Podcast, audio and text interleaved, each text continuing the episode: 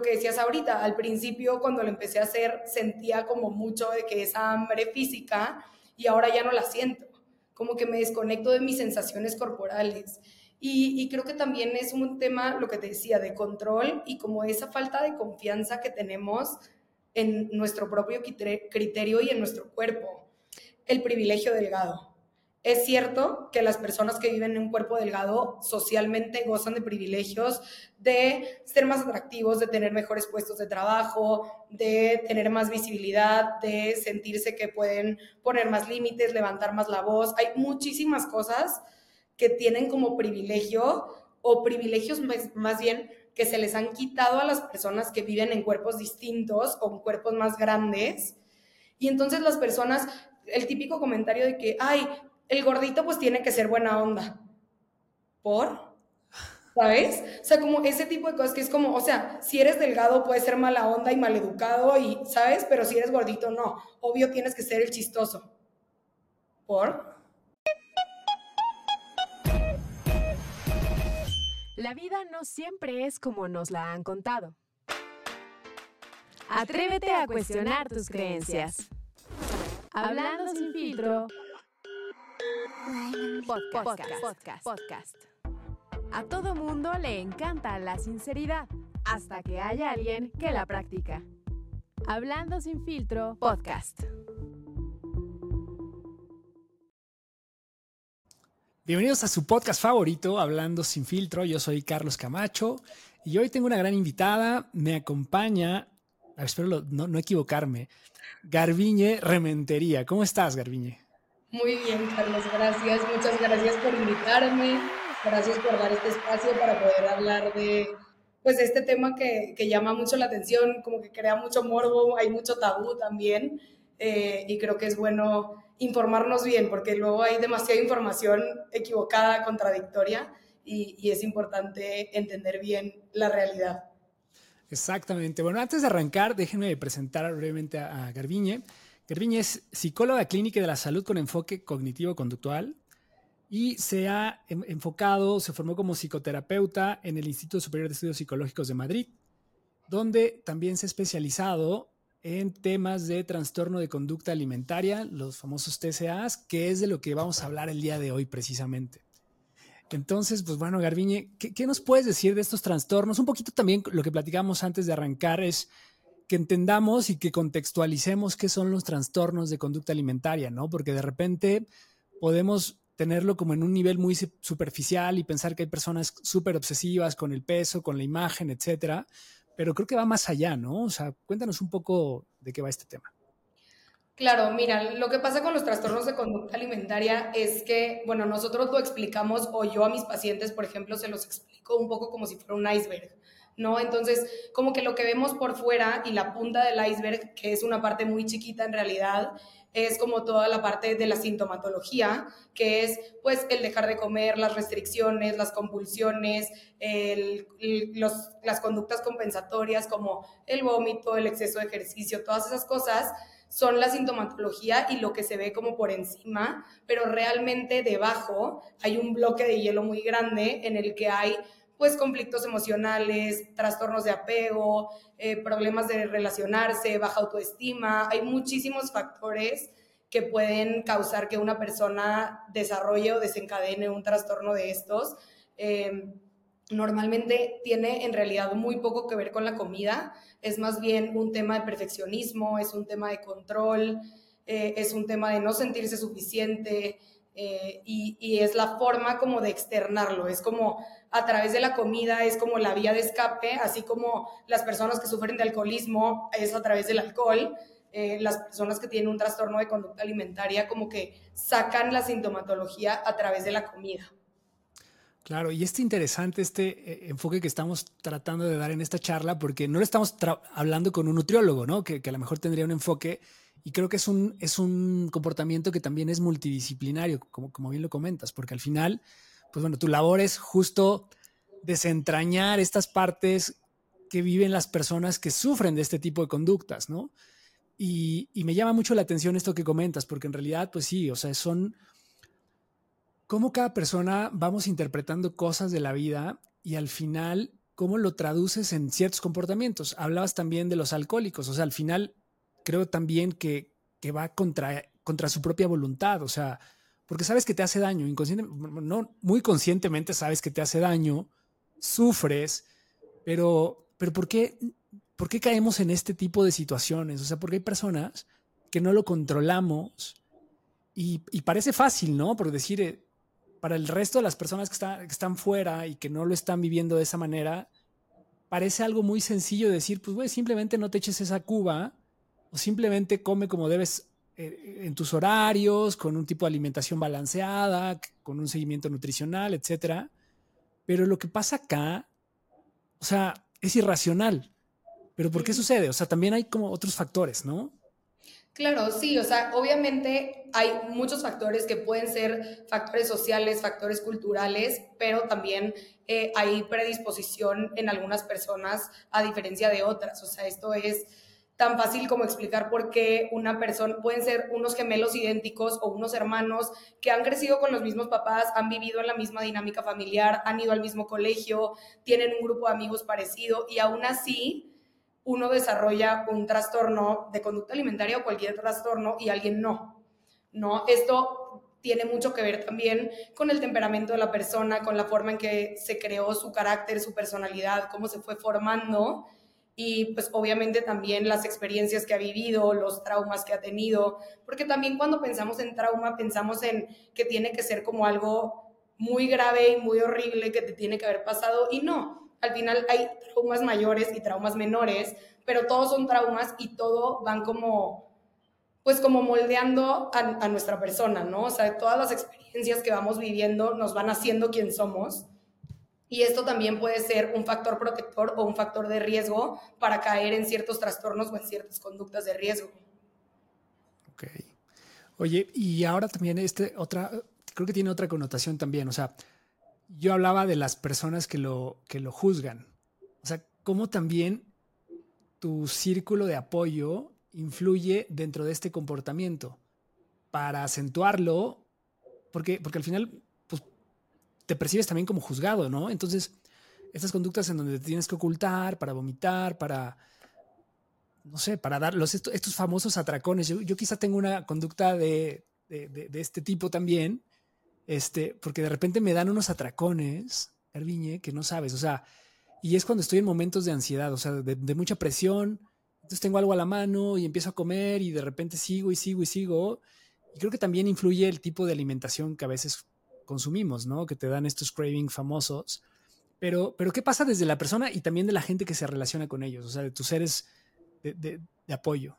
Pues mira, creo que las personas de apoyo son una parte súper importante eh, en el tratamiento de trastornos de conducta alimentaria. Eh, yo con los pacientes con los que he trabajado, estuve en una clínica cuando estuve en la maestría en Madrid eh, trabajando allá y el, y el tratamiento de la clínica en la que yo estuve precisamente se enfoca en que sea un tratamiento integral en el que se involucren no solamente diferentes disciplinas como endocrinólogo, psiquiatra, o sea, como de muchas disciplinas, sino también se involucra a la familia del paciente, a los amigos más cercanos del paciente, todo esto para que todas las personas a su alrededor número uno, sepan y estén bien informados, o sepan bien en qué consiste este, este trastorno, cómo pueden ayudar mejor a esta persona y que también lo ayuden en este proceso de recuperación, porque hay una cosa que es muy común entre los pacientes con trastorno de conducta alimentaria y justo va de la mano con esta parte que decías de que pues se esconden para hacer las cosas porque saben que algo que están haciendo está mal y suelen caer en un patrón de muchísimas mentiras. Y es súper importante esta red de apoyo que al final es la gente con la que está el paciente todo el tiempo, porque al final pues tú lo ves una hora a la semana en terapia o dos veces a la semana y obviamente pues no puedes controlar tú la vida del paciente, pero puedes tener ese apoyo de la familia, de los amigos más cercanos, que al final pues pueden ser tus ojos y también pueden estar ahí para él o para ella y decirle como, oye, vi que estás haciendo esto, sabes que eso no lo deberías de hacer. O sea, como que estar al pendiente y no dejarlo que el paciente se cree su propia mentira muchas veces. Entonces, como que ahí está el, la importancia de tener como esa red de apoyo para una recuperación, pues, más rápida que realmente nunca es una recuperación rápida, pero para tener una recuperación más rápida y que realmente sea como más constante y que a la larga pueda haber realmente un alta y una recuperación total. Ok.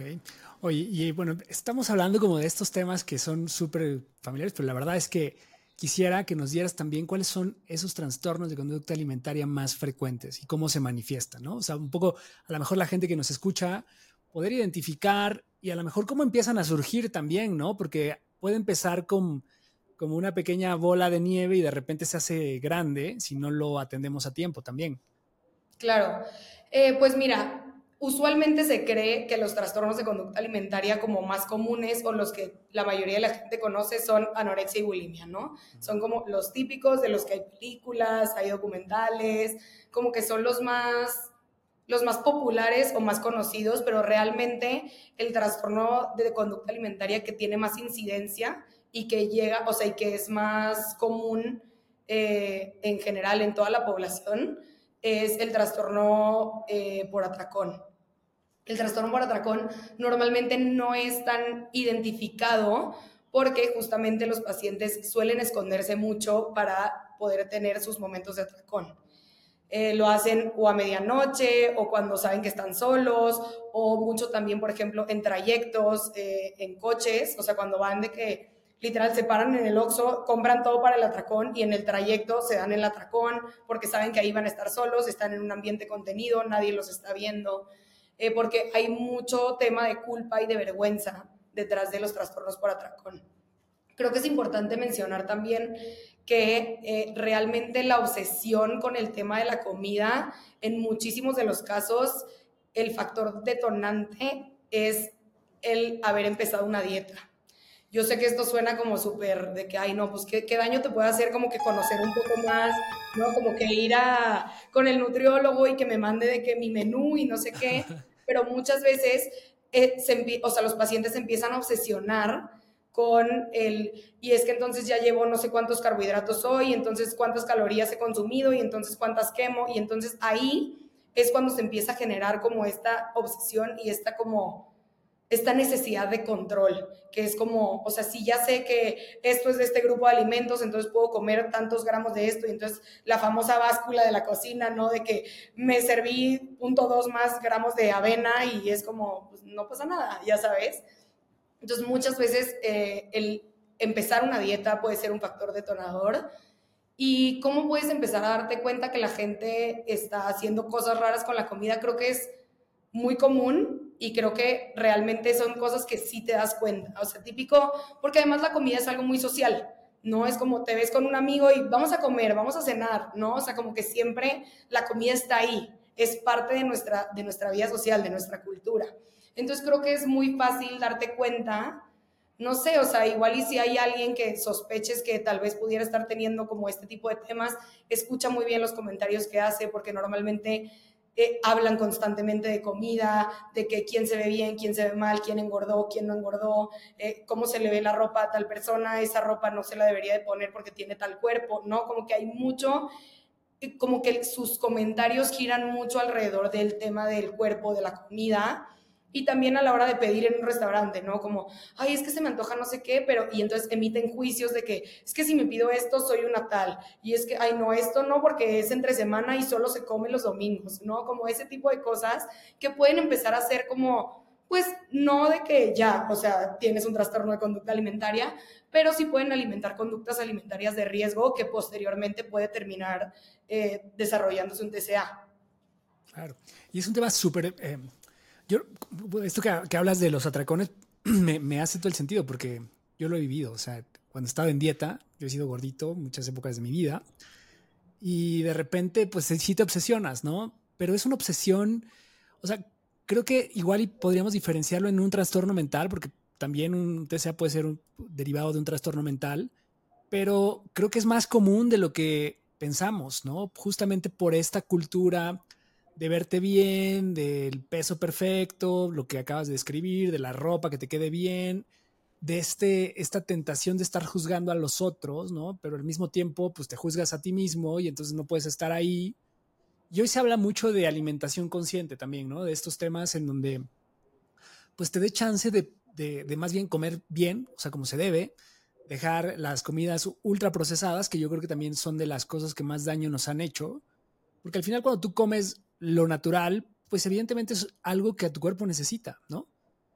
Y está bien si de repente tienes una comida y, le entras bien a la comida y no, sientes culpa, porque creo que también lo difícil de esto es luchar contra la culpa, ¿no? Y esto que hablabas sobre te tienes que ocultar porque entonces me siento culpable de que la gente me vea, porque según yo estoy teniendo un estilo de vida saludable y me estoy preocupando por mí, pero entonces, pero también se me antoja y entonces no quiero que me vean, porque si no, entonces ya no soy congruente. Y caemos en mucho este discurso interior que nos hace daño y que pues, no, no, no somos conscientes, ¿no? O sea, esto, esto que hoy eh, estamos platicando me parece, y no sé qué tanta consulta tengas por causas específicas de este tipo, ¿no? Y cómo es que llegan los pacientes. O sea, me, me, me gustaría también conocer un poco qué se da detrás del journey de este tipo de personas que, que deciden tomar consulta, ¿no? Claro, es que creo que también, y esto es importante, yo lo digo mucho, que no hay que esperarnos a que el problema como que lo puedas considerar un problema gravísimo, porque hay muchos pacientes que justo dentro de esta sensación de insuficiencia, incluso aunque tengan un problema ya grave y real de mucho tiempo, les sigue pareciendo que no es lo suficientemente grave como para pedir ayuda. ¿No? Entonces, como que también cuidar mucho el no tengo que llegar a un punto súper bajo en mi vida para, para, pedir ayuda. Si estoy teniendo este tipo de pensamientos, este tipo de conflicto con la comida y ya no me siento cómoda y ya me está empezando a afectar porque ya no quiero ir a comidas con mis amigos porque voy a tener que comer otra cosa que no sea lo que dice mi dieta o todo ese tipo de cosas que ya te empieza a afectar en tu día a día, pide ayuda. No está de más y al final es mejor ser precavido en este tipo de cosas porque muchas veces cuando los pacientes llegan ya con un trastorno de conducta alimentaria muy desarrollado y ya muy enraizado, es mucho más difícil de, recuperarse porque al final se puede cronificar como cualquier otra enfermedad que no se trata y después se puede volver algo con lo que tengas que vivir de por vida. Y no tendría por qué ser así. Entonces, más vale pedir ayuda a tiempo para que sea algo que, que tenga como una recuperación total, ¿no? Entonces creo que esa parte es muy importante y también creo que es importante que entendamos que no solamente la función del comer es para cumplir con una necesidad fisiológica. Esta parte es importantísima y creo que a muchos de mis pacientes les ha servido mucho para, para bajar mucho esa culpa de la que hablas, el entender que, que los seres humanos no solamente comemos para nutrirnos, comemos para muchísimas cosas, comemos para conectar, comemos para, para conocer gente, para socializar, para sentir esa conexión con el otro, ¿no? O sea, todas nuestras tradiciones, si tú piensas, todos nuestros ritos importantes están rodeados de comida, o sea, piensa en Navidad, piensa en Día de Muertos, piensa en cumpleaños, o sea, si lo piensas realmente lo extraño que es que en tu cumpleaños nos sentemos todos alrededor de un pastel a cantar, está rarísimo. Y comida gorda, que es lo peor. Pero es un ritual y, todo esto es parte como de esa, pues de ese como sentido de, de pertenencia a tu grupo, de sociedad. O sea, al final la comida es mucho más que solamente alimentarte. Por eso también está bien que de repente comas cosas que no sean, ay, solo lo natural o solo las verduras. Es normal que de repente se te antoje, no sé, o sea, los tamales que me recuerdan a mi abuelita que se murió y entonces ese, ese día, esos tamales, tal vez no sean lo que tu cuerpo te está pidiendo en, en un nivel de hambre física o, o, fisiológica, pero es un hambre emocional que estás, o sea, que en ese momento estás decidiendo tener para conectar con los recuerdos de tu abuelita y está perfectamente bien. O sea, al final nacimos y lo primero que aprendemos cuando nacemos es asociar la comida con regulación emocional. O sea, un bebé llora y lo primero que hacen es darle la mamila ¿Cómo quieren que no tengamos asociada la regulación emocional con la comida? Es normal entonces que si yo un día estoy teniendo un mal día, se me antoje comerme un bote de helado, lo típico de las películas, ya sabes, de que me cortó mi novio y entonces me voy a comer un bote de helado viendo una película y voy a llorar comiéndome mi bote de helado. Pero al final es una conducta súper, o sea, si lo piensas es como una regresión literal a la etapa de la infancia cuando te sentías mal y, o lo que sea, o sea, cualquier necesidad que tuviera el bebé y entonces le daban su leche y ya con eso estaba muy feliz. Entonces esta parte emocional que está súper vinculada con el tema de la comida y que muchas veces nos sentimos mal o nos sentimos culpables por, eh, por tener hambre emocional y comer emocionalmente cuando es lo más humano y lo más normal del mundo. Claro, y aquí lo importante del terapeuta también yo creo es aprender, bueno, más bien enseñarnos a regular eso, ¿no? O sea, porque me hiciste recordar esto que mencionabas cuando lo asociamos a un recuerdo. ¿Qué pasa con aquellas personas que caen, por ejemplo, en una situación de duelo o que se les murió alguien muy querido. Y de repente esto que mencionabas, del ejemplo de los tamales de la abuelita, ¿no? O sea, si yo estaba súper conectado con mi abuelita y me daba de comer tamales todos los días, y de repente tomo la comida como un, un escape al dolor que estoy experimentando, o sea, también podría eso convertirse en un TCA de alguna forma, o sea, ya es un tema ahí medio, no, no, no, al contrario. O sea, justamente el tema del hambre emocional es súper importante que se hable más, que se conozca más para despatologizarlo, porque realmente no tiene nada de, de mal o de patológicamente enfermo el que tú quieras comer, aunque no tengas hambre física, porque tengas ganas de sentirte apapachado por un alimento. O sea, al final la comida está ahí para ti y, no tiene nada de malo siempre y cuando sea una decisión consciente, que es la diferencia entre un atracón, que un, episodio de atracón es cero conciencia y es una pérdida de control absoluta. En cambio, cuando yo digo, extraño muchísimo a mi abuelita, entonces hoy voy a hacer la receta de los tamales de mi abuelita y, y me los voy a comer para acordarme de ella y para honrarla y, puede ser algo emocionalmente muy importante para ti, puede ser un apapacho grandísimo y puede ser justo lo que necesitas en ese momento, pero desde esa conciencia. Pero cuando lo haces diario, o sea, cuando, el dolor es tan profundo que, o sea, no está bien comerte un tamal todos los días, por ejemplo. O sea, cuando lo llevas a esos extremos, ¿no? Ese es el problema. Exacto. Pero si un día lo haces, entender que no pasa nada, que todos comemos, todos tenemos hambre emocional ¿no? Y yo lo que le digo mucho a mis pacientes es, es importante que entendamos que el hambre emocional existe, que es normal y que muchas veces es nuestro principal, eh, como nuestra principal herramienta de regulación emocional. Entonces, ¿qué es lo que tenemos que hacer? Aprender otras herramientas de regulación emocional y que de vez en cuando tu herramienta de regulación emocional sea la comida, está bien. El problema es cuando es tu única herramienta de regulación emocional entonces ahí se puede convertir en un problema, porque entonces si estoy en una etapa de mi vida en la que le estoy pasando muy mal, muy probablemente todo el tiempo esté recurriendo a esa única herramienta que tengo. Y entonces ahí sí se puede desarrollar algún trastorno de conducta alimentaria. Ok. Un poco de lo que estamos platicando, Garbiña, ver, pues, quiero ver si, estoy entendiendo bien, si soy un buen alumno o no. Me cagas, ¿eh? Yo, si, si la estoy cagando, tú me puedes pendejar, no pasa nada. Estoy acostumbrado este, en este espacio. Entonces, mira, yo creo que mucho de, viene de, de, justamente estos sentimientos de culpa, ¿no? De que no sabemos gestionar esta culpa y entonces sentimos tanta presión que lo compensamos. O sea, tenemos conductas compensatorias a algo que estoy asumiendo que está mal, pero que en el fondo no lo hago consciente y entonces se traduce en un, como todo en la vida. Yo creo que es cuando te ponen los controles, cuando tienes este Em, hablamos mucho aquí de emociones y demás, de vivir, ¿no? O sea, con, base en lo que tú verdaderamente quieres experimentar.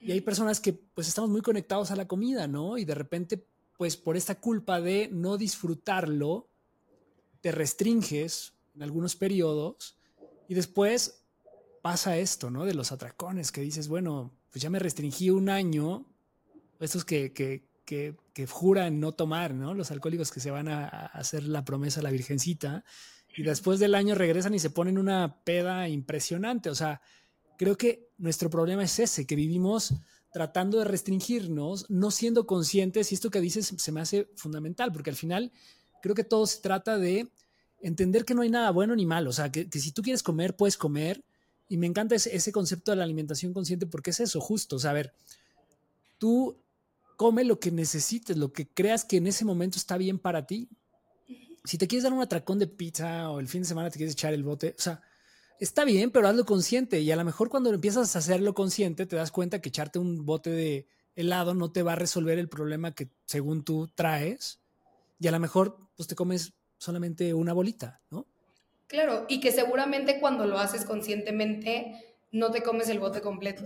Lo que pasa es que muchas veces eh, lo que nos pasa, y a mí personalmente creo que me pasaba mucho y me pasó durante mucho tiempo, es que suelo ser una persona muy extremista. Y entonces me da mucho miedo el punto medio. Y, y entonces lo que haces es, entonces, o me restringo por completo, lo que decías ahorita. Entonces me restringo, me restringo y de repente ya no aguanto más y en vez de decir, me doy permiso de vez en cuando de irme al punto medio, entonces lo que hago es, me voy a este extremo y de repente brinco al otro, con cero conciencia, y entonces obviamente ahí viene el atracón, y desde ese atracón obviamente después viene toda la culpa. Claro. Pero es esa falta de conciencia, al final la conciencia es lo que hace la diferencia porque es, o sea, yo hoy me quiero comer una pizza completa y lo elijo, y entonces conscientemente me la voy a comer porque hoy quiero comérmela y entonces desde esa conciencia sé que es una decisión que yo estoy tomando y entonces la culpa ya no es tan grande o no está incluso después de hacer el ejercicio, porque obviamente la alimentación consciente es, un ejercicio de hacer constantemente hasta que realmente esa culpa desaparece porque te das cuenta que no hay comida buena o mala. Simplemente es sanar tu relación y entender que puedes comer de todo y está bien, pero sin irte a los extremos. Lo que decías ahorita, o sea, no es ahora voy a desayunar, comer y cenarme una pizza todos los días, porque pues tampoco se trata de eso, pero ser consciente y que el día que te la vayas a comer, realmente te la comas y la disfrutes. Claro. Sí, totalmente, sí, porque, oye, y otro tema también que está muy de moda últimamente, a ver tú qué experiencia has tenido con esto, con los ayunos, ¿no? También he escuchado que de repente pues es una manera de compensar también estos atracones. Eh, ¿qué, ¿Qué piensas al respecto? Pues mira, la verdad es que te digo, creo que ha sido un proceso personal también para mí el ir como soltando la cultura de dietas.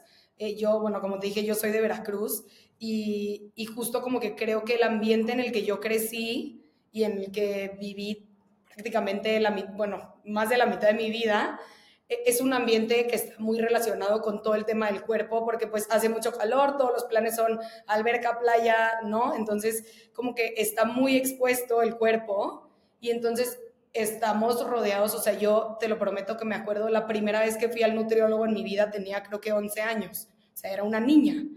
Y, y he, he sido dietante crónica toda mi vida, he probado un millón de dietas y al final realmente eh, nunca me había sentido tan tranquila y tan bien con mi cuerpo, con, con quien soy en este momento como hoy, que decidí dejar de ver la comida como buena o mala, que eso es lo que pasa mucho con las dietas, que como que categorizamos mucho la comida como es que esto es bueno, es que esto es malo, es que esto es azúcar, esto es no sé qué, ¿no? Y entonces ahí estás revisando todas las etiquetas, ¿no? Y todas esas cosas.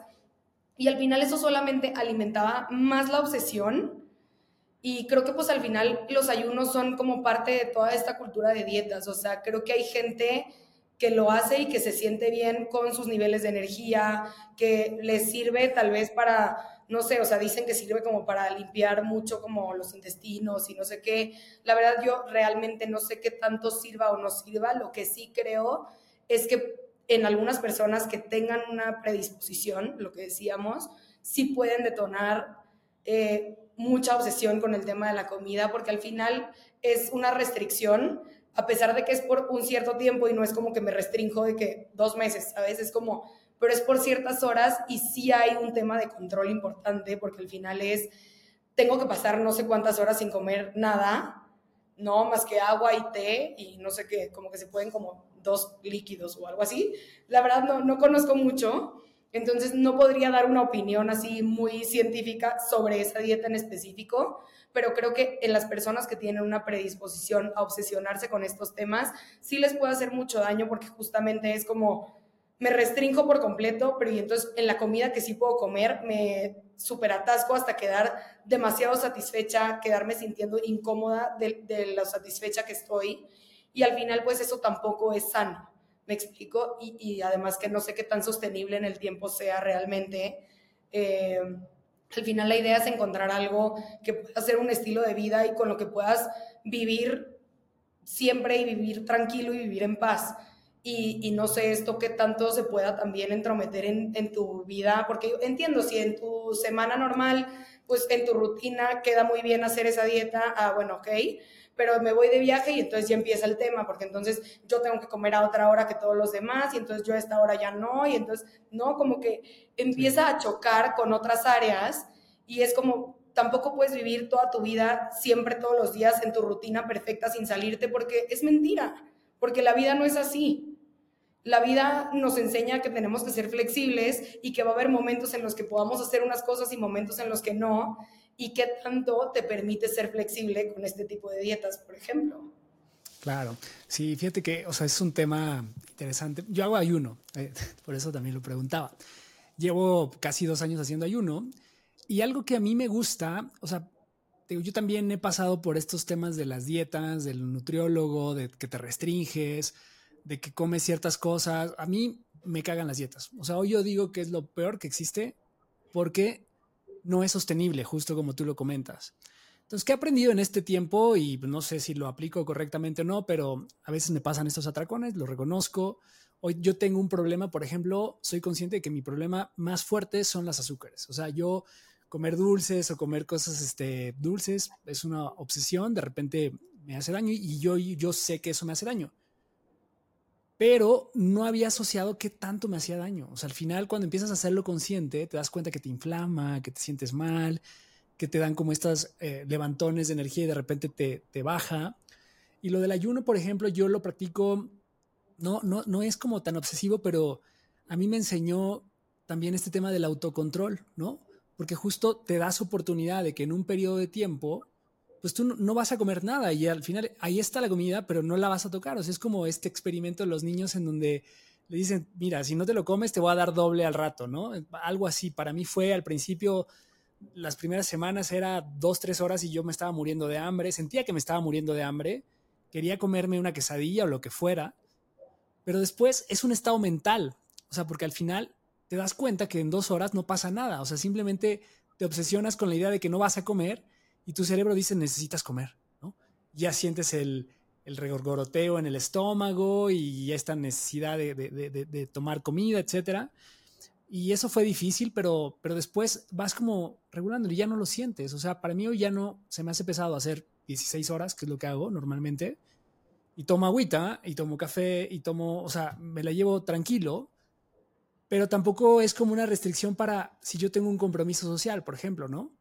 O sea, porque lo puedes alternar. O sea, tampoco es como estas reglas de no, siempre tengo que comer a esta hora y a tal hora tengo que hacer mis comidas, etcétera, sino creo que la clave de la alimentación consciente es eso, de que vaya a tu ritmo de vida y no que lo vuelvas una obsesión para poder encajar en algo, ¿no? Y al final te das cuenta que, pues que todo va haciendo sentido, o sea, porque gradualmente se va acomodando y entonces ya empiezas a ser más consciente de qué alimentación te hace bien, qué alimentación no te hace bien, de qué deberías comer más, de qué, o sea, ¿no? ¿Sabes? O sea, yo, yo estoy como, me gustan estos temas porque al final creo que nos falta mucha educación en cuanto a salud mental y luego cómo lo traducimos a los alimentos, cómo vemos la alimentación.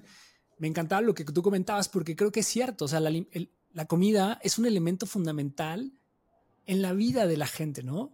Y más en una cultura como la mexicana, o sea, donde tenemos tanta comida tan deliciosa, o sea, restringirte a esto se me hace como ni sostenible, ni saludable, y creo que no vale la pena. O sea, creo que siempre tenemos que preguntarnos para qué queremos esto que estamos haciendo y si es sostenible. Yo creo que la clave es esta, o sea, ¿qué tanto yo puedo sostener este estilo en un modo saludable? Porque al final también tenemos que aprender a cuidarnos, ¿no?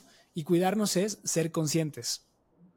Claro, no, pero creo que esto es importante también, eh, te digo, depende muchísimo de cada persona. Eh, yo conozco personas así como me dices tú, que les ha funcionado muy bien y se sienten bien, se sienten tranquilos y sobre todo que no está como tan enfocado en una obsesión con cambiar tu cuerpo, sino que pues te gustan los niveles de energía que tienes, ¿no? Como que toda esta parte que es importante también verla y no perderla de vista, que pasa mucho con el ejercicio también, que es como, ¿cuál es tu intención detrás de, lo que estás haciendo?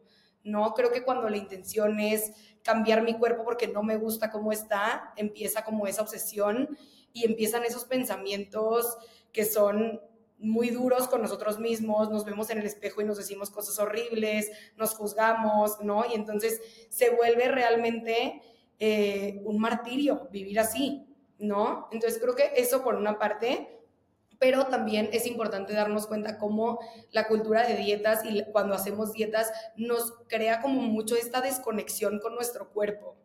¿no? Como que lo que decías ahorita, al principio cuando lo empecé a hacer sentía como mucho de que esa hambre física y ahora ya no la siento, como que me desconecto de mis sensaciones corporales. Y, creo que también es un tema, lo que te decía, de control y como esa falta de confianza que tenemos en nuestro propio criterio y en nuestro cuerpo, ¿no? Porque yo el otro día justo estaba hablando con una paciente de eso y me decía que es que no, porque siento que aunque coma bien y haga ejercicio, siento que mi cuerpo como que no responde. Y le decía, por favor dime si alguna vez has ido a cortarte el pelo o a cortarte las uñas y has pensado que no te van a volver a crecer. O sea, ¿por qué no confías en que lo que tú hagas, tu cuerpo va a responder? Si nunca, o sea, ¿por qué te crece el pelo y por qué eh, sigues respirando mientras estás dormido y por qué tu sangre sigue fluyendo aunque tú no estés pensando en, ah, mi corazón debería estar bombeando, está bombeando, ¿no? Pero es como esa, esa, esa sensación que al final es una ilusión porque realmente de control no controlamos mucho, pero es esa ilusión o sensación de control que nos da mucha paz porque nos da mucho miedo la incertidumbre. ¿no? Como salirte de esa zona de confort y es como, no, no, yo mejor me voy con lo que ya sé y entonces yo prefiero meterme en el cuadrito y tan, tan, ¿no? Entonces, creo que en parte es mucho eso, desconfiamos de nuestro cuerpo y preferimos desconectarnos de nuestras sensaciones corporales y creemos que vas a ver más Juanita Pérez, mi nutrióloga, cuántas eh, claras de huevo necesita mi cuerpo que mi propio cuerpo que me lo está pidiendo, ¿no? Sí, total. Yo, creo que sí, la intuición también nos ayuda, ¿no? Bastante. Pero, o sea, e, e, es, un tema complicado porque pues hay personas que viven obsesionadas, ¿no? Y de nuevo, creo que la clave aquí es entender que no está mal que tengas estas sensaciones. O sea, yo creo que de los mensajes que tendríamos que dejar a la gente es, pues está bien que tengas esta, esta sensación de que no es suficiente lo que estás comiendo, pero creo que lo importante es que empieces a hacer más bien conciencia de qué tanto está ayudándote a sentirte mejor. Porque, pues de nuevo, o sea, yo cuando comía muy mal, pues te sientes mal, sientes inflamación, te sientes cansado, no tienes esta energía que tú comentas, pues tus estudios empiezan a salir mal, ¿no? Los estudios de sangre, tienes colesterol, etc. O sea, al final es una consecuencia y yo creo que también los cambios radicales no son nada positivos porque al final te llevan a, este, a esto que tú mencionabas, ¿no? Me voy de un extremo a otro. Entonces al final siempre estoy como restringiéndome para estar en el extremo positivo y luego estoy demasiado tiempo acá y digo, no mames, es, imposible, ya no puedo. Y entonces no haces cambios para irte al centro, sino te vas al otro porque es, no, ya, o sea, esto de la dieta horrible, ahora voy a regresar a mis taquitos, a mis hot dogs, al refresco, etcétera, ¿no? yo creo que lo importante también de los hábitos y de este tipo de conductas es saber si tú tienes hoy un trastorno, pues a lo mejor no es como que lo voy a curar radicalmente y de aquí a mañana ya estoy bien, sino es, y es, es, como tomar pequeños hábitos. Yo creo que esto de los hábitos es súper importante y estos hábitos son pues muy graduales, o sea, decir hoy no me voy a comer la rebanada de pizza adicional. Si tengo toda la pizza me voy a comer, voy a dejar solo una rebanada, ¿no? Es más la mitad porque pues, ¿cómo voy a desperdiciar la comida? solo la mitad y la próxima vez quizás dejo la, la, rebanada este, completa, ¿no? Y me como el resto. Pero haciendo pequeños ajustes, voy a hacer cinco minutos de caminata, voy a hacer tal cosa, hoy no voy a vomitar, ¿no? Si es un tema de, de eso. O a lo mejor si me, si me doy 10 atracones a la semana, pues trataré de darme nueve, ¿no?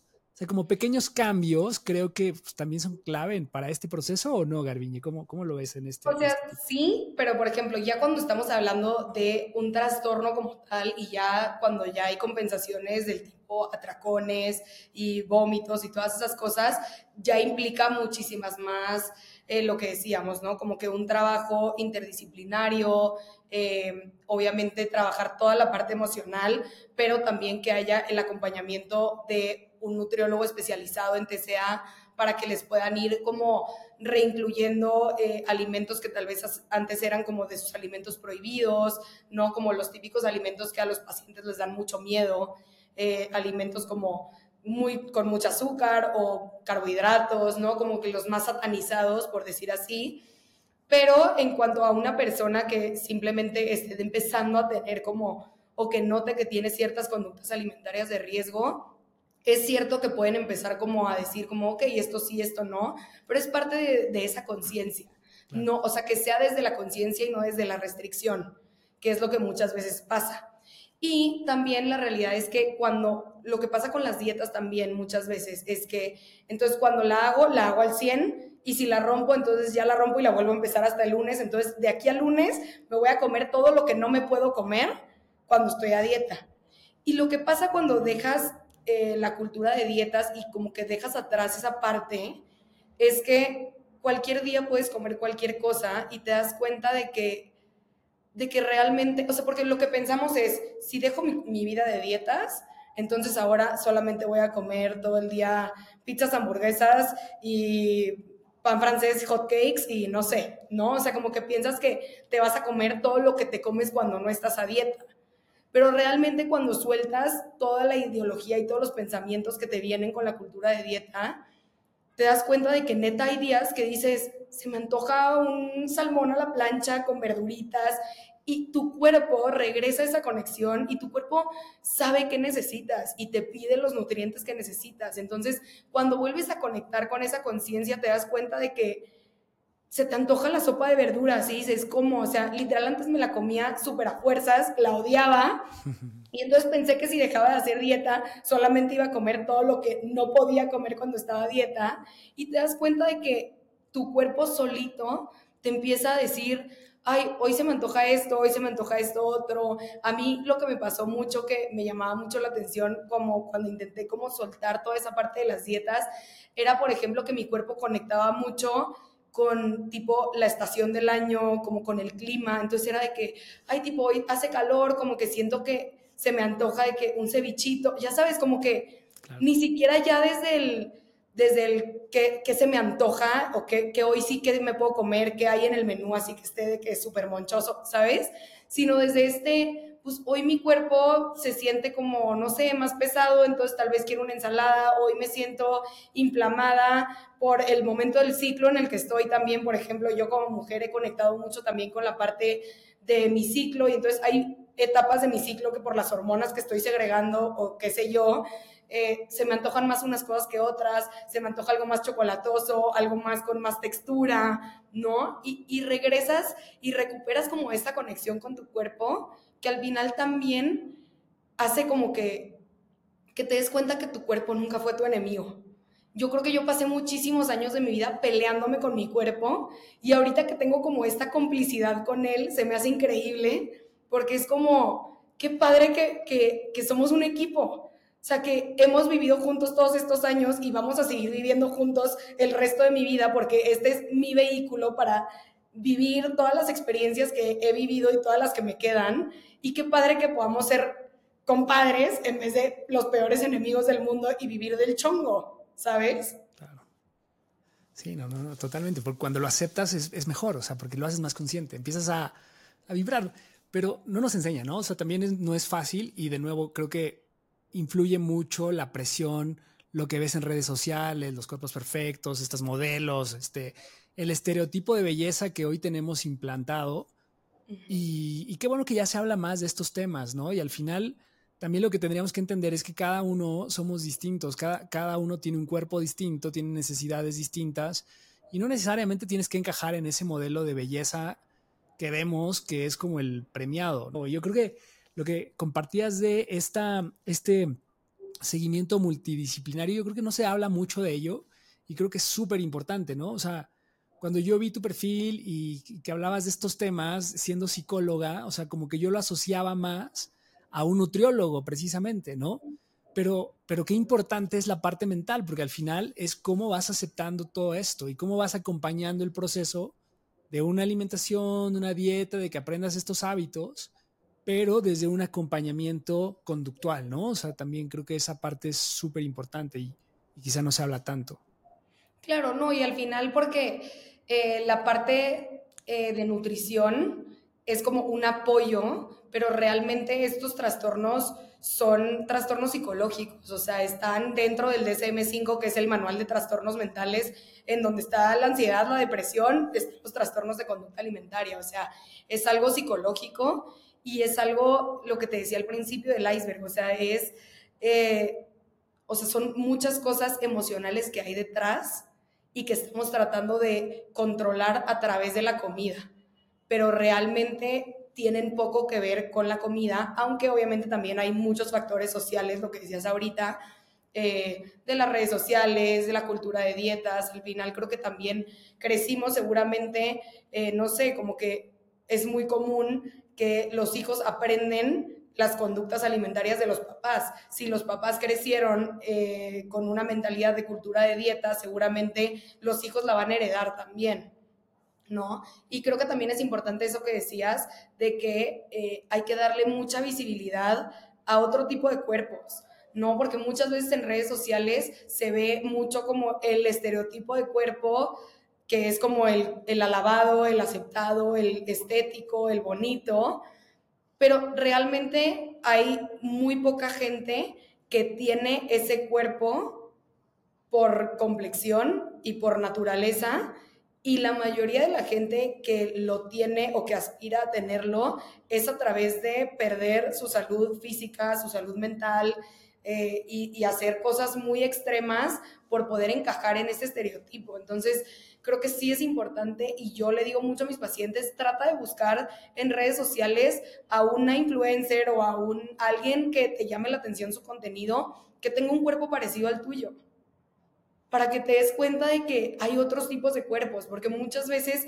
el contenido que consumimos nos llena de información y pensamos que todo el mundo es así, porque es, es la información que estoy consumiendo todo el tiempo.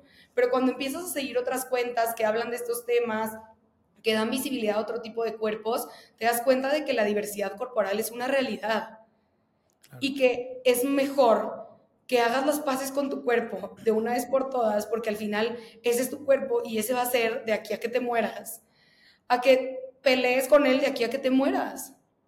Claro. Sí, porque si te la pasas peleando, justo caes en estos problemas, ¿no? Al final, también yo creo, a ver, voy a hacer una tirada con esto que es, es polémico, ¿no? Porque al final también viene esta otra parte de la gordofobia o la gente que acepta este yo soy gordo y me vale y, demás. O sea, porque al final es como aceptar que vivo pues de esta forma. Entonces, como que normalizo algo que quizá no está bien. O sea, y no está bien verdaderamente, pues en términos de salud, ¿no? O sea, si, si tú comes bien o tratas de ser como estos hábitos o cambiar tus hábitos, etcétera, como una alimentación consciente, está ok, porque es tu cuerpo y lo aceptas. Pero también hay veces que sabes que estás haciendo conductas de atracones y a lo mejor ya dices, normalizo esto, de que yo como mal todo el tiempo y lo voy a normalizar. Y entonces también normalizas una situación de decir, pues ya, me acepto como soy y estás generando también un iceberg de esto que tú estás haciendo que no es tan correcto, no lo sé. ¿Qué opinas de esto? Siento que, es un poco polémico. Sí, te voy a decir, el tema de la gordofobia creo que es, es un proceso eh, de desaprender muchas cosas que hemos aprendido, porque tristemente la gordofobia es una forma de discriminación que existe y existe muy cañón por todos lados, porque el tema con, de lo que dices es como, y, te lo digo no, no por de que estás haciendo un comentario gordofóbico, no, pero date cuenta cómo en automático nuestra cultura de dieta, ok, te preocupa mi salud, no me has preguntado cómo salieron mis últimos análisis clínicos. ¿Por qué automáticamente tú asumes que porque yo viva en un cuerpo gordo, mi salud está mal? Y eso es justo lo que quiere combatir la, la gordo, o sea, el, el movimiento antigordofobia. O sea, porque es un... Hay muchos médicos, muchos doctores que tú llegas o sea, alguien que vive en un cuerpo delgado llega con un traumatólogo y le dice, tengo un problema de rodilla, y entonces le hacen mil estudios, mil análisis, a ver qué pasa con la rodilla que tiene, y entonces a ver qué pasa. Pero si alguien con sobrepeso llega con un traumatólogo y ese médico tiene esta, esta mentalidad de gordofobia, automáticamente piensa, es por tu peso. Y entonces esto es justo lo que queremos como erradicar, que al final todos los cuerpos merecen respeto, todos los cuerpos merecen cuidados médicos y merecen cuidados psicológicos y merecen a, todos los mejores profesionales de la salud, independientemente del cuerpo en el que vivan. Y esto es lo que es como la raíz del tema, como que como nosotros muchas veces juzgamos a una persona y yo me acuerdo, o sea, muchísimo de que cuando era chiquita, tipo, me acuerdo haber estado una vez en Disney con mi familia y ya sabes, típico que estás en Estados Unidos y pasa una persona que tiene un cuerpo, ya sabes, el, típico gringo que dices, y, y, literal pasa y piensas, seguro diario come McDonald's, ¿no? Como estos pensamientos gordofóbicos. Y me acuerdo tanto, porque yo estaba chiquita, y me acuerdo de mi mamá o mi papá haciendo un comentario de que, ay, pobre, de que seguro come súper mal y no hace ejercicio y no sé qué. Y entonces asumimos, pero no tenemos ni idea de cómo sean los hábitos de esa persona. Tal vez esa persona tiene una salud súper buena, se hace análisis cada seis meses, sus análisis están bien, hace ejercicio, come bien, simplemente es su cuerpo, esa es la forma de su cuerpo, ¿sabes? Y hay muchos cuerpos que pueden parecer que son muy grandes, pero que no necesariamente significa que estén enfermos. Y hay muchos cuerpos delgados que no significa que estén saludables tampoco. Eso es cierto, porque también es genética y son otros factores, ¿no? O sea, porque sí, hay personas que por más que hagan ejercicio, super dietas, es tu cuerpo y lo tienes que aceptar. O sea, yo, mi punto es, creo, que es cuando tú haces las cosas bien y tu cuerpo no responde, tienes que aprender a amar tu cuerpo. Pero también creo por ejemplo, el otro día escuchaba un caso de una chica que, contaba su historia y ella decía que fue abusada cuando era niña, ¿no? Y era una niña muy bonita y no sé qué, y de repente, pues como una manera de protección, empezó a tomar la comida como, como eso, como una protección y decir, pues entonces subió de peso, ya no era atractiva para los hombres, y entonces desde su concepción eso era una manera de protegerse de un abuso de alguien. Entonces, para mí el tema es justo esta parte consciente, ¿no? De decir, ok, y, ese era un poco el comentario, decir, soy gordo porque estoy haciendo todo por, por, cambiarlo y a lo mejor estoy bien, me tengo que aceptar, no se me da fácil bajar de peso a pesar de las dietas, o sea, no me voy a obsesionar con esas dietas que no me están funcionando, pero también del otro lado cae en este, este, este ejemplo que te pongo, ¿no? En algún momento yo también, o sea, comía súper mal, tenía súper malos hábitos, no era consciente y cuando tú empiezas a subir de peso, es que creo que este es el problema también del sobrepeso, de repente no te das cuenta de esos malos hábitos que estás acarreando y cuando sientes ya te aventaste 10, 15 kilos. Y de repente, wow, ya no me queda la ropa, pero no, no, no estás siendo como este seguimiento, como te ves todos los días, pues asumes que no pasa nada, ¿no? Pero, pero, cuando empiezas a cambiar el mindset. No, no, no, yo sé, yo sé que el peso no es el único indicador. hay mucha gente, típico seguro has conocido a alguien, la típica persona que es muy delgada y que tiene pésimos hábitos. Pésimo.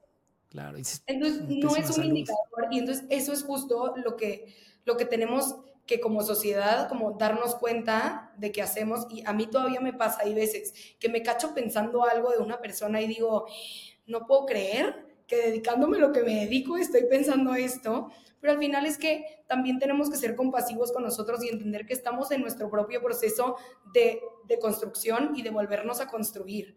¿no? Y al final son cosas, son pensamientos que nos vienen automáticos porque son cosas que hemos escuchado o hemos visto toda nuestra vida, ¿no? Entonces creo que es importante ser amables con nosotros, ser pacientes y, ver con esos mismos ojos de amabilidad al resto de la gente y entender que la diversidad corporal es real y que el peso, porque hay, se habla mucho como de nuestro peso ideal, no, pero realmente el peso de cada cuerpo es el peso en el que tu cuerpo está sin que tengas que hacer ningún esfuerzo por restringirte ni por hacer absolutamente nada. Tu cuerpo es el que es. Y, y, tampoco los movimientos antigordofobia se van al otro extremo de decir, entonces, sí, entonces todos vamos a ser gordos y tener malos hábitos, comer súper mal, no hacer nada de ejercicio. No, simplemente es, ten buenos hábitos y tu cuerpo se puede ver como se vea. Justo hay una nutrióloga que yo sigo en Instagram que me encanta todo su contenido y que la verdad es que siempre está como muchísima gente le comenta muchas cosas y ella siempre como que responde a todas las preguntas eh, justo de todo este tema de cultura de dietas, que es Raquel Lobatón, seguro la has visto. Ah. Em, y justo ella acaba de sacar un curso ahorita que se llama Ganar salud sin perder peso. ¿no? Porque tenemos demasiado asociado el tema del peso con la salud y, y, puedes ganar salud de muchísimas otras formas, independientemente de que tu cuerpo cambie o no. Porque tu cuerpo puede o no cambiar si cambias tus hábitos. Pero si realmente tú estás cambiando tus hábitos por salud, el peso no debería de ser tu único indicador. Y si el peso no cambia, pero tu, tu salud mejora, está cumpliendo tu objetivo. O entonces tu objetivo realmente era perder peso con la excusa de la salud.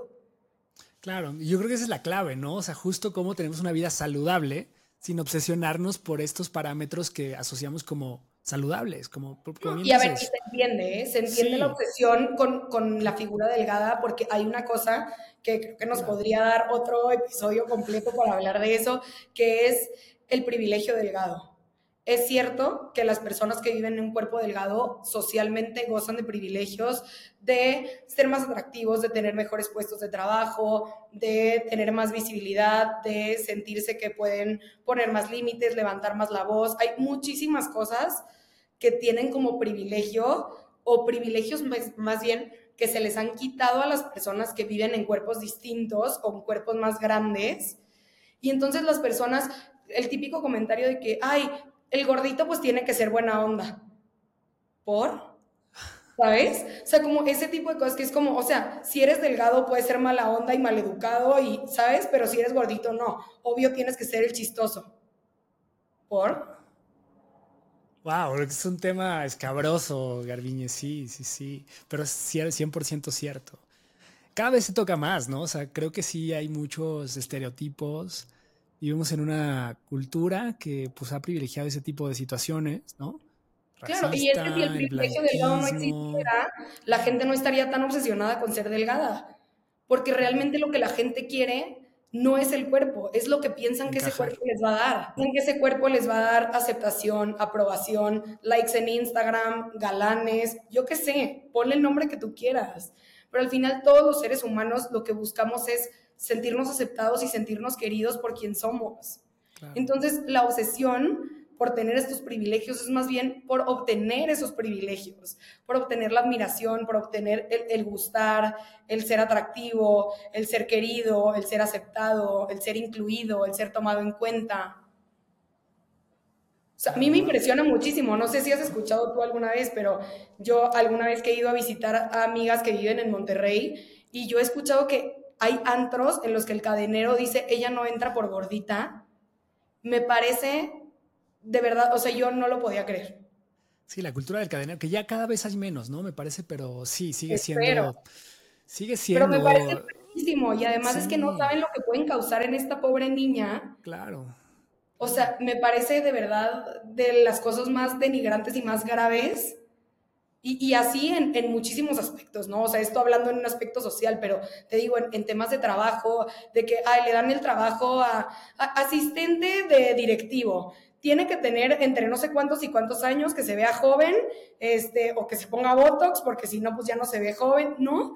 Como todo lo que hacemos por encajar en este estereotipo de la mujer delgada, joven, relajada, divertida, ¿no? Como que tienes que cumplir con todos estos requisitos y entonces ya ahí sí vas a tener todos los beneficios.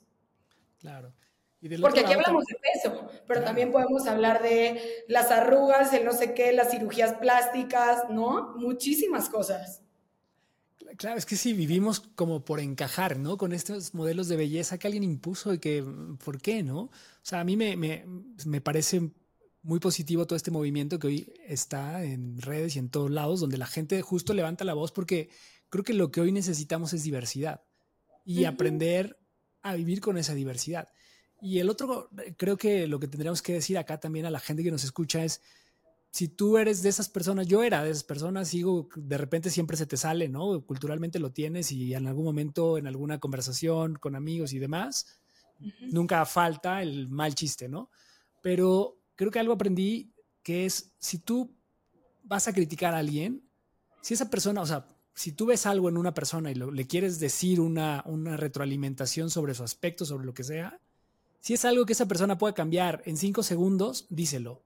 Pero si no, cállate la boca, o sea, no tienes por qué opinar sobre su forma, sobre su salud, sobre nada, porque... Claro, porque además esa persona tiene un espejo en su casa. Te lo aseguro que si tú notaste que esa persona subió de peso, esa persona también lo notó y no sabes cuáles son las razones detrás de esa ganancia de peso. Y no sabes lo que tu comentario puede desencadenar. Eso es súper importante, cuidar mucho el no hablar de los cuerpos de otros ni de los de nosotros mismos porque muchas veces también hacemos comentarios de nosotros y pensamos como, ay, pues X, o sea, yo no estoy criticando a nadie, me estoy criticando a mí, pero a mí me pasaba, por ejemplo, yo de chiquita fui también gordita toda mi vida y tenía una amiga que tenía un trastorno de conducta alimentaria que todo el tiempo decía que estaba gorda. Y yo todo el tiempo pensaba, si ella piensa que está gorda, ¿qué pensará de mí? Entonces, no hacer comentarios de los cuerpos, ni del mío ni del de los demás si no es un comentario, o sea, si no te voy a decir, oye, tienes un moco o tienes un frijol que te lo puedes quitar ahorita, no, no te voy a hacer un comentario. Y, y ser súper respetuoso y súper cuidadoso con eso. Porque muchas veces hacemos esos comentarios o la gente hace esos comentarios según porque, ay, te lo digo porque me preocupas, te lo digo con la mejor de las intenciones, que no lo dudo, seguramente alguna vez sería con la mejor de las intenciones, pero realmente si te lo puedes ahorrar, ahórratelo. Esa persona ya lo sabe. No necesita que se lo digas. Y, los comentarios al contrario también. Me ha pasado alguna vez, mi papá, siempre mi mamá y yo nos reímos de él y decimos que es un elefante enjabonado en una cristalería porque es imprudente. Y entonces, ya sabes, saluda a una amiga que no hemos visto hace mucho y, ay, como que estás muy flaquita, como que ya te pasaste de flaquita, ¿no? Y yo, papá, cállate. ¿Cómo dices eso? ¿Sabes? Entonces, cuidar muchísimo qué comentarios estamos haciendo a la gente a nuestro alrededor, porque muchas veces no sabemos el alcance que puede tener un comentario, y esto te lo digo porque yo tampoco pensaba en el alcance que podían tener mis comentarios, y no sabes la cantidad de pacientes que vienen y me dicen eh, y se obsesionan con un comentario de alguien más y, y, hablamos sesiones y sesiones de terapia de que es que escuché a no sé quién decir no sé qué de no sé quién y desde ahí no puedo dejar de pensar en eso. No sabemos el efecto que pueden tener nuestras palabras y así como nuestras palabras pueden construir cosas muy chingonas, también pueden destruir muchas cosas y no nos damos cuenta. Claro. Sí, totalmente. La verdad es que tenemos que ser muy conscientes de lo que decimos y pues sí, no opinar a lo pendejo, ¿no? O sea, es como cada persona tiene un proceso, cada persona está viviendo algo y todos sufren. O sea, al final, pues, ¿para qué estás contribuyendo todo eso? Si no le vas a ayudar, mejor si no te pide ayuda también, creo que antes era también esta, esta es algo que, que, me ha sacado mucho, ¿no? Y que lo hemos hablado aquí, del dar consejos, porque pues, no eres quien para dar consejos, o sea, si la gente quiere un consejo tuyo, te lo va a pedir, ¿no? Si le importa tu opinión, si no, pues, pues cállate, resérvate, no, no te están preguntando. Claro. Pero bueno, Garbiñe, la verdad es que justo hace poquito del último post, de los últimos posts que hice en mi Instagram era justo esto, de que mucha gente me pregunta de que cómo ayudo a alguien que sé que tiene un trastorno de conducta alimentaria. Y yo, a ver, las tres formas más fáciles de ayudar a alguien es, uno, no hagas comentarios ni de tu cuerpo ni de tu comida de que, uff, es que esto engorda muchísimo, no me, esto comí muchísimo, y no, o sea, como no hablar ni de cuerpos ni de comida, trabajar en tu propia relación con la comida, para evitar hacer ese tipo de comentarios también y darte cuenta de que tú también tienes tus temas con la comida, porque la mayoría de la gente los tenemos. Y tres, pregúntale a esa persona cómo la puedes ayudar. La mejor forma de ayudar a todo el mundo, no a alguien que tenga un trastorno de conducta alimentaria, a quien sea, la mejor forma de ayudar a esa persona la sabe mejor esa persona que nadie. Entonces, acércate si tienes la confianza con esa persona y pregúntale, ¿cómo te puedo ayudar mejor? ¿Qué puedo hacer por ti? Te quiero ayudar y no sé cómo. Dime tú, por favor, qué puedo hacer. Claro.